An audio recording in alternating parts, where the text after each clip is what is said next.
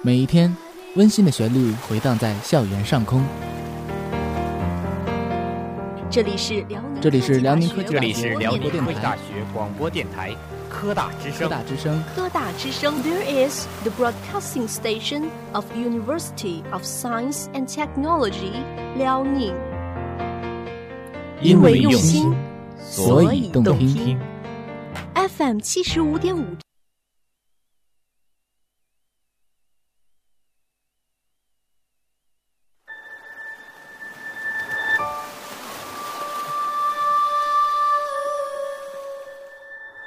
每一天，温馨的旋律回荡在校园上空。这里是辽宁，这里是辽宁科技这里是辽宁科技大学广播电台科大之声科。大之声，科大之声。There is the broadcasting station of University of Science and Technology 辽宁。因为为用用心，所以动听。听，FM 七十五点五兆赫。科大之声，听出你的感觉。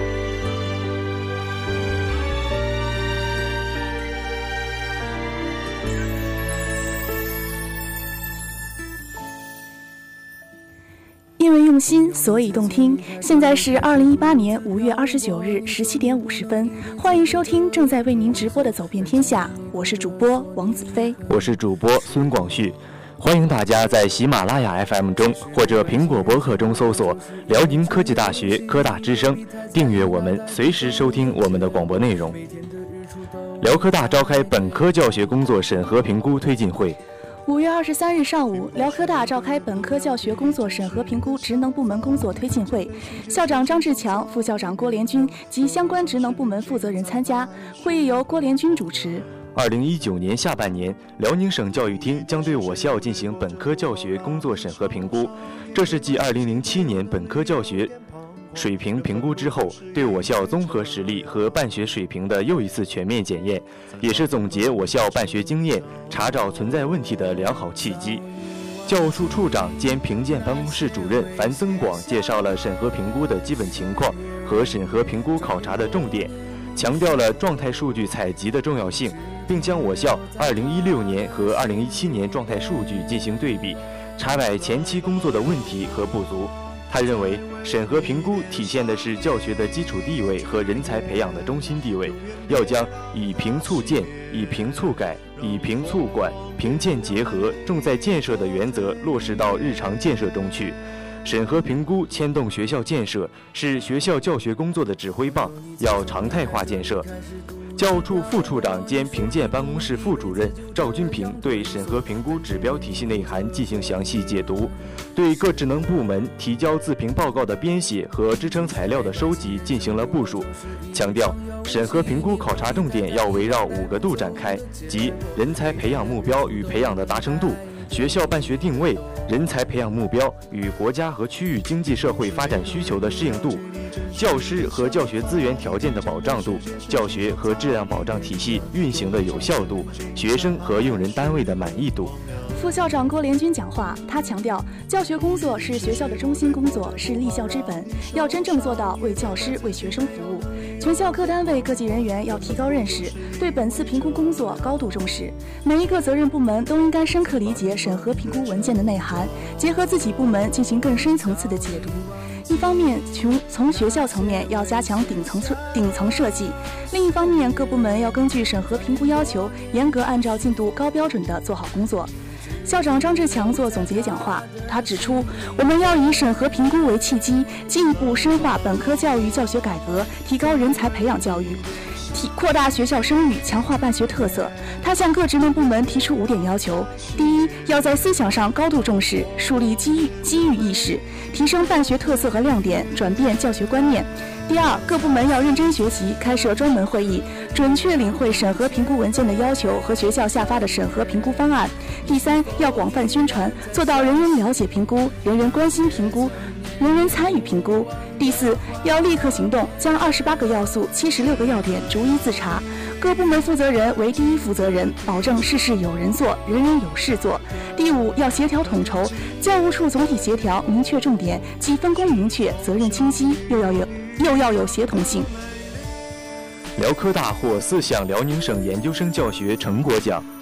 在近期揭晓的2018年辽宁省研究生教学成果奖评选结果中，辽宁科技大学获得较好成绩，推荐的四项成果榜上有名。其中，化工学院高云副教授作为第一完成人的成果 EIIE 模式在地方转型高校研究生教育中的应用与实践，获得一等奖；电信学院陈雪波教授作为第一完成人的成果一主三双五模块专业学位学位研究生培养模式的研究与实践；化工学院徐英前副教授作为第一完成人的成果，开放式培养新型应用型研究生的应用与实践，获得二等奖；机械学院陈燕教授作为第一完成人的成果，培养研究生科研创新能力，构建学科交叉为核心的研究生培养体系，获得三等奖。辽宁省研究生教学成果奖是辽宁省教育厅。教育厅为促进研究生培养质量的持续提高，根据国务院颁布的教学成果奖励条例而开展的一项重要工作。该成果奖每四年评选一次，此次评选为辽宁省首次开展。按照辽宁省教育厅关于开展2018年辽宁省普通高等教育教学成果奖评选工作的通知精神，经个人申请、学院推荐。研究生院组织专家评审并公示，辽科大共推荐五项成果参加此次评选。近年来，学校坚坚持将立德树人作为研究生教育根本任务，推进以服务经济社会发展需求、提高研究生培养质量为核心的内涵式发展，构建了以质量保障体系建设为保障，以教学。教育教学改革与创新为动力，以科技创新能力和实践能力培养为重点的研究生培养体系。此次评选是我校研究生教学成果的一次集中展示。辽科大学生李宽获评中国大学生自强之星荣誉称号。近日，在由共青团中央、全国学联主办的2017年度寻访中国大学生自强之星评选活动中，辽宁科技大学土木工程学院2014级建环专业学生李宽，在1569名候选人中脱颖而出，获评中国大学生自强之星荣誉称号。据悉，本次中国大学生自强之星寻访活动以“青春自强，励志华章，不忘初心，跟党走，青春共筑中国梦”为主题。旨在寻访当代大学生中可亲、可敬、可信、可学的榜样，引导广大青年学生积极进取、拼搏奋进，努力成长为中国特色社会主义事业的合格建设者和可靠接班人。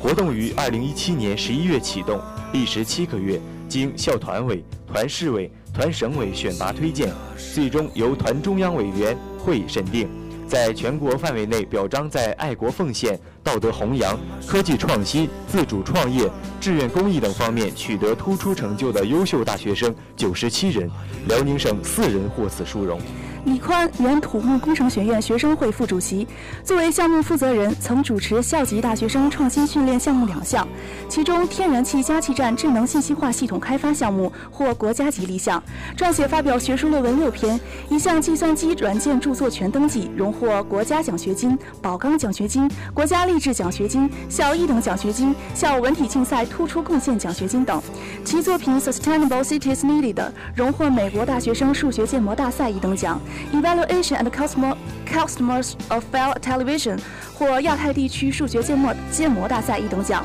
论文基于数学模型的智慧城市评价体系构建与未来发展预测，以营口市为例，荣获第十三届挑战杯大学生课外学术科技竞赛辽宁省一等奖。李宽在校期间表现优异，获评校三好学生标兵、辽宁省优秀毕业生毕业生等荣誉称号。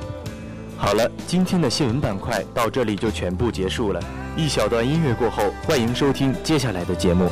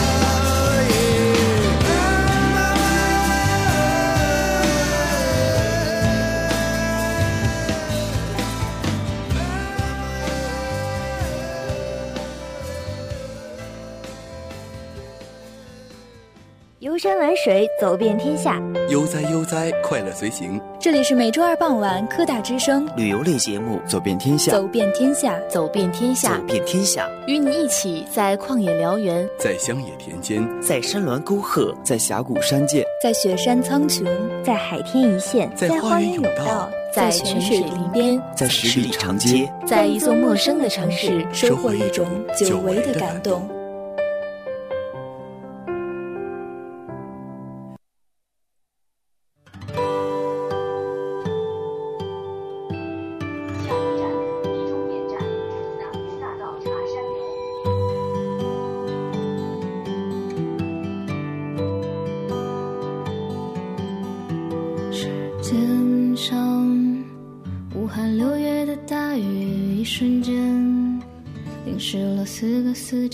仿佛一切都还在原地谈笑间。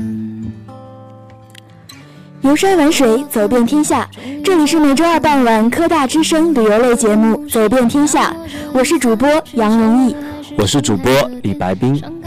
漫步在青石板路上，蓝天中的冬日斜阳也映出水面的婀娜多姿，显得微波粼粼。古老的民居散发着一种朴实无华却不失韵味的气息，这一点从打造精美的门扣上就可以看出。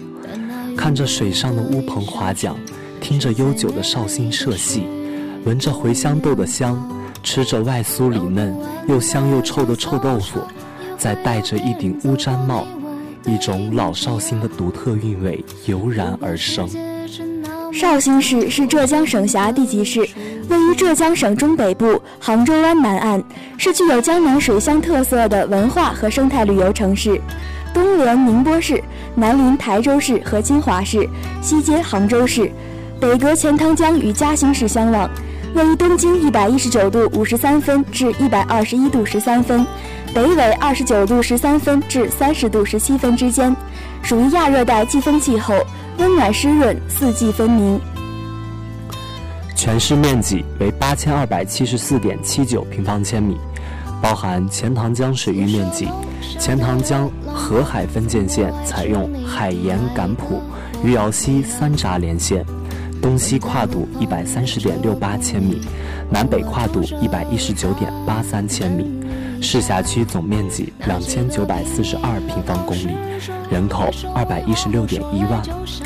绍兴已有两千五百多年的建城史，是首批国家历史文化名城、联合国人居奖城市、中国优秀旅游城市、国家森林城市、中国民营经济最具活力城市，也是著名的水乡、侨乡、酒乡、书法之乡、名士之乡。绍兴素称文化之邦、鱼米之乡。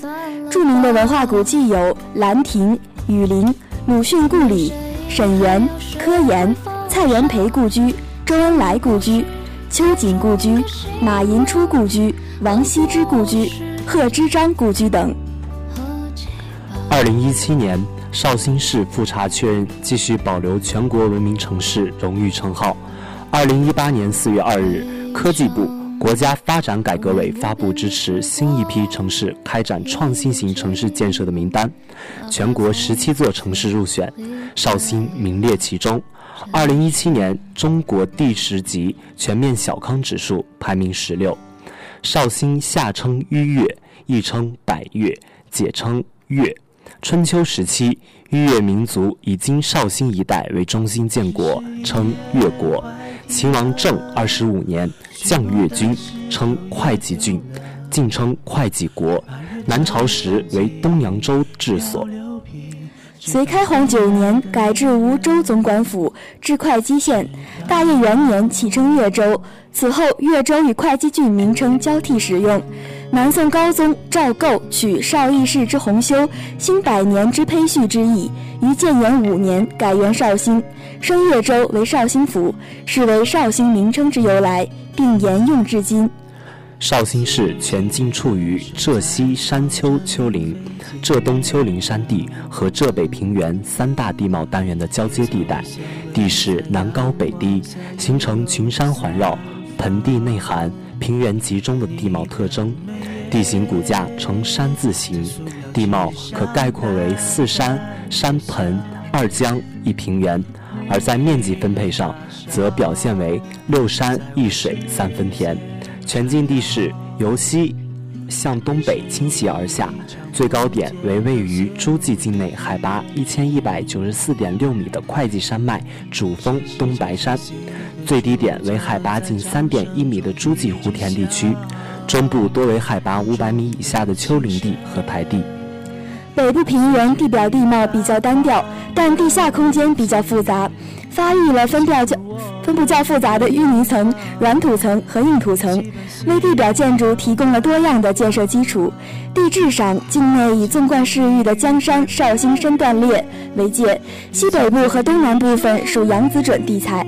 华南褶皱系这两个一级构造单元分属江南和华南两个地层区。由于历史上经历了大量的地质活动，留下了丰富而比较齐全的地质结构。境内的西北区自中原古界至新生界第四系地层发育较齐全，有大量沉积岩出现；东南区以中生界和新生界地层为主，火成岩发育，地层缺失较多。绍兴市全境地质构造属于远古界、古生界。中生界和新生界的各个地质时期，在境内大部分都有露头。绍兴市境内有平原、盆地、丘陵、山地、台地五种地貌地表。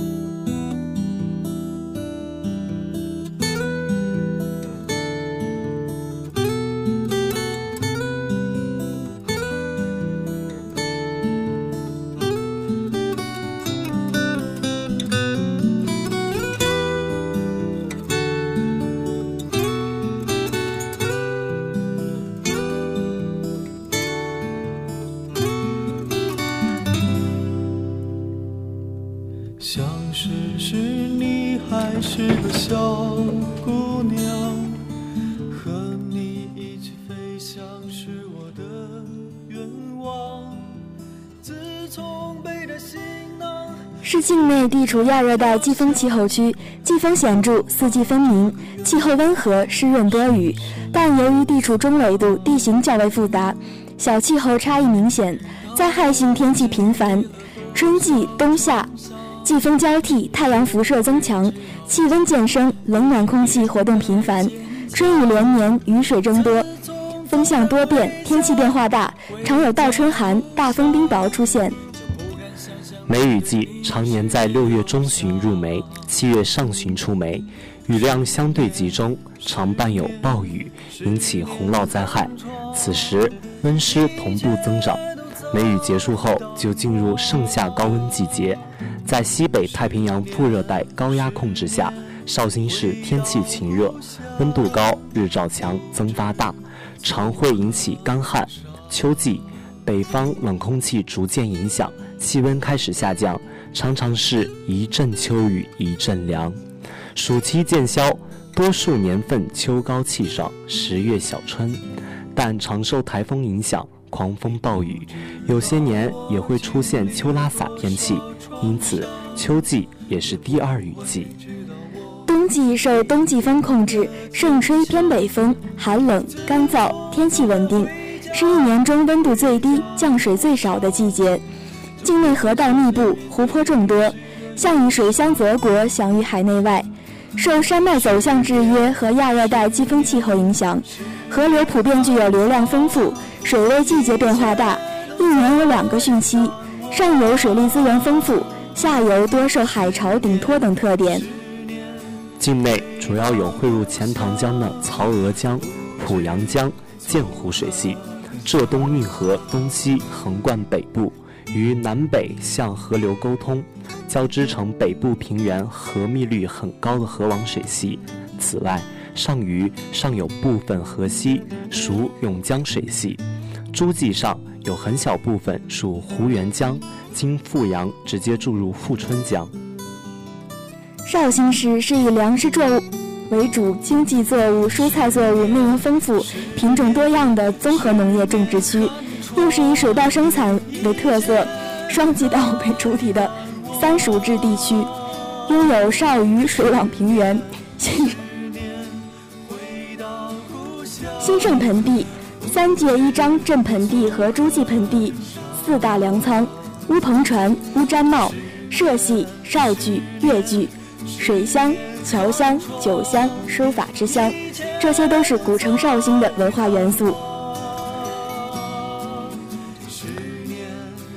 剧起源于绍兴。越剧长于抒情，以唱为主，声腔清幽婉丽，优美动听，表演真切动人，极具江南地方色彩。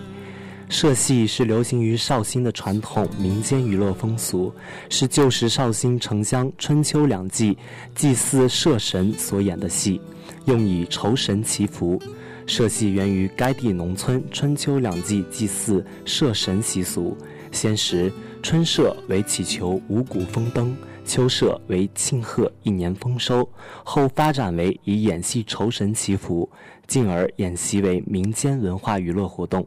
绍兴演社戏风俗早在南宋即已盛行，到清末仍风行一时。绍兴有国家级森林公园四处，即兰亭国家森林公园、舞榭国家森林公园、南山湖国家森林公园、香肥国家森林公园，省级森林公园四处，市级森林公园十一处。乌篷船为用脚滑动的黑篷木船，是仅在绍兴地区特有的，像刚朵拉一样现成为旅游特色。仓桥直街为联合国教科文组织文化遗产保护优秀奖。街上数十个台门均为全国重点文物保护单位和重点保护建筑，大部分是明代以前的文物。八字桥为全国首批重点保护建筑，联合国教科文组织文化遗产保护优秀奖，现存最古老的立交桥系统。新昌大佛寺位于绍兴新昌县境内，国家级风景区。绍兴人杰地灵，历史上涌现出许多著名的政治家、革命家、文学家，如蔡元培、秋瑾、鲁迅、周恩来等。据说，相传四千多年的夏朝大禹治水曾来过绍兴两次，至今绍兴还保留着大禹陵。还有春秋战国时期，越王勾践建都绍兴，绍兴曾经也是一个重要的政治文化中心。另外，大书法家王羲之、诗人陆游都是绍兴人。时间有限，简单介绍些。一小段音乐后，下面的节目更精彩。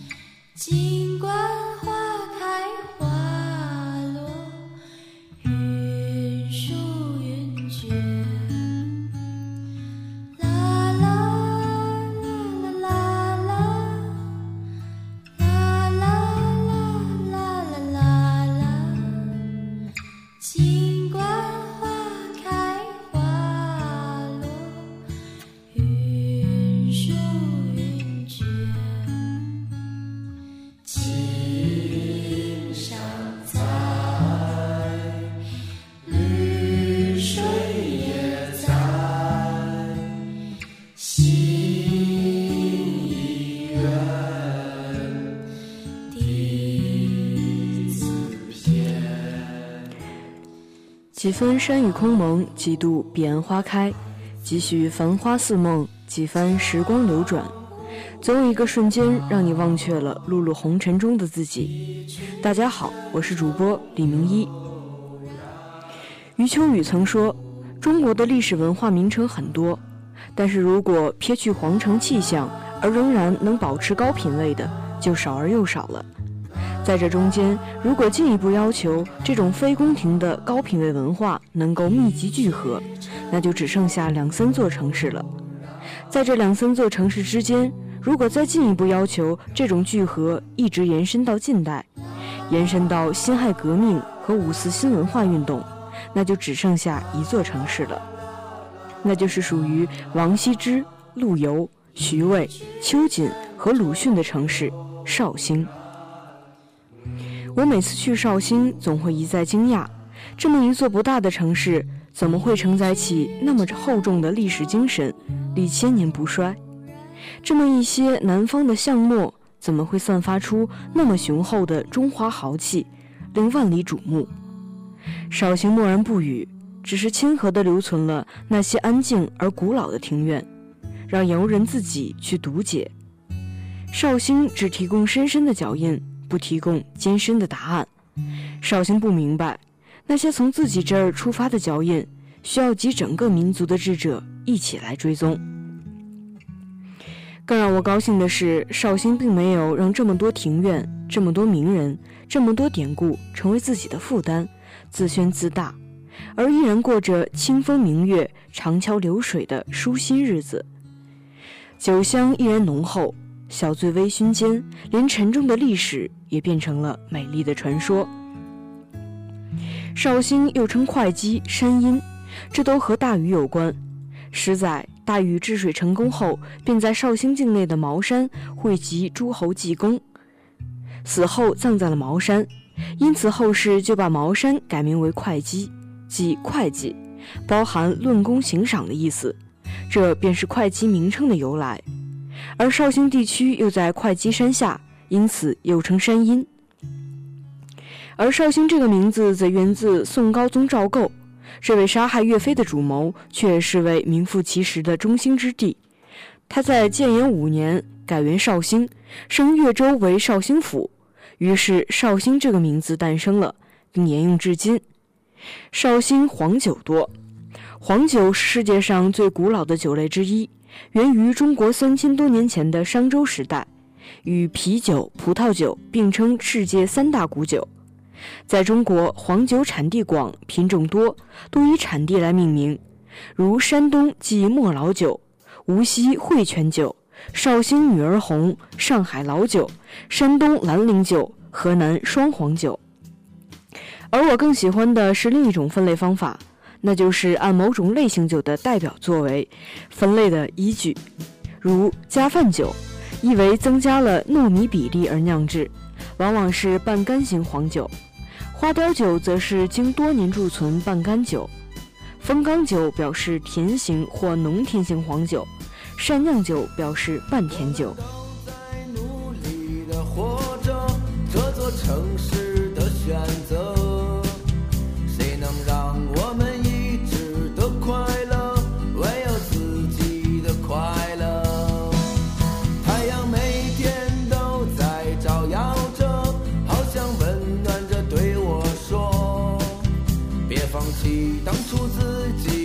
to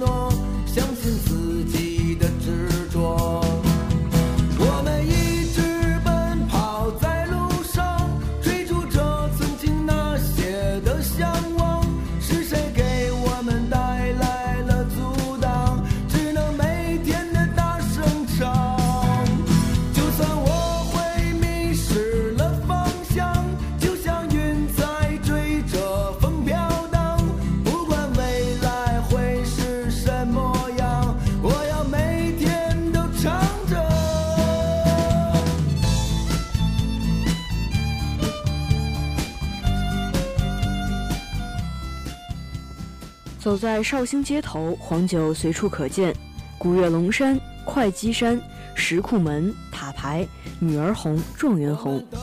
其实女儿红和状元红都是一种酒，那就是花雕酒。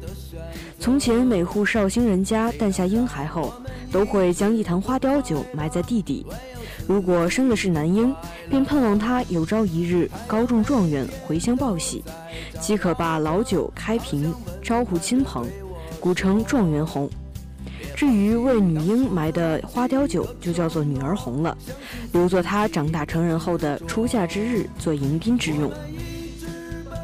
超市卖黄酒那是正常不过的事，而在绍兴，就连那包子店里、报厅门口，甚至早点摊旁边，都摆了十几坛黄酒叫卖。绍兴黄酒之所以又称绍兴老酒，是因为绍兴黄酒具有一种复合的香味，而且它越陈越香。可能我所喝过的黄酒年代都不久远，因此总感觉黄酒的酒香并不如所说的那般强烈。不过我确实很喜欢黄酒的颜色，大多黄酒的颜色都是橙色的，和透明的琥珀相仿。据说这种颜色主要来自原料米和小麦本身的自然色素，并加入了适量的糖色。在绍兴的第二天，我们游了东湖，在那里便品尝了绍兴黄酒。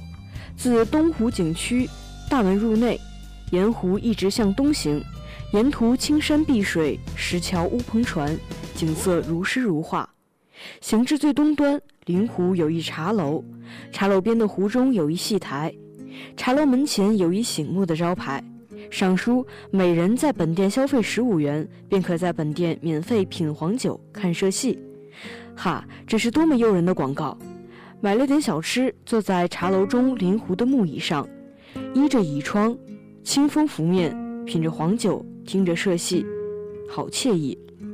自初中学过鲁迅社戏一文，便常想一听为快。今日终于如愿以偿了，但听着却不似鲁迅笔下说的那么无聊，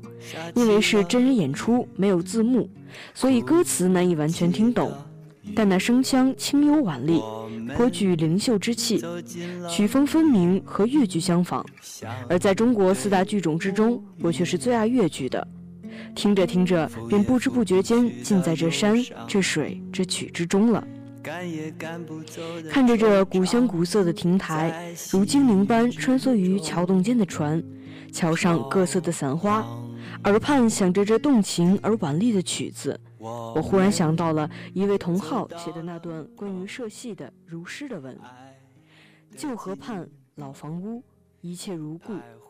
梦里那个依稀年少的身影却早已不见，撑着伞在小雨里摇船听戏，那些所谓的悲欢离合、回不去的曾经，不过就是戏台上的一颦一笑、一嗔一喜。好了，今天的走遍天下到这里就结束了，下周二傍晚我们不见不散。我触摸你嗜睡的双眼。你强装出微笑着的脸，我亲吻你炽热的双唇，你紧靠在我到怀里边，我行走在未知的路上，你消失在人海茫茫，我停留在深深的记忆里，无法改变。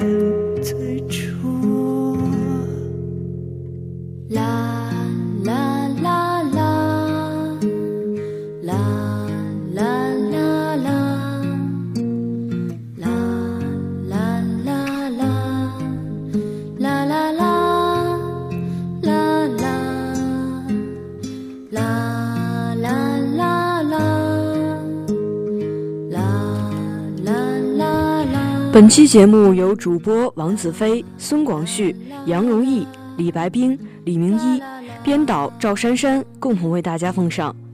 本期节目到这里就全部结束了，感谢您的收听。下周二傍晚我们不见不散。的尽头，徘徊已经太久，挥一挥手。故事好美却要结尾，心里说不出的滋味，在离别之际。说无悔，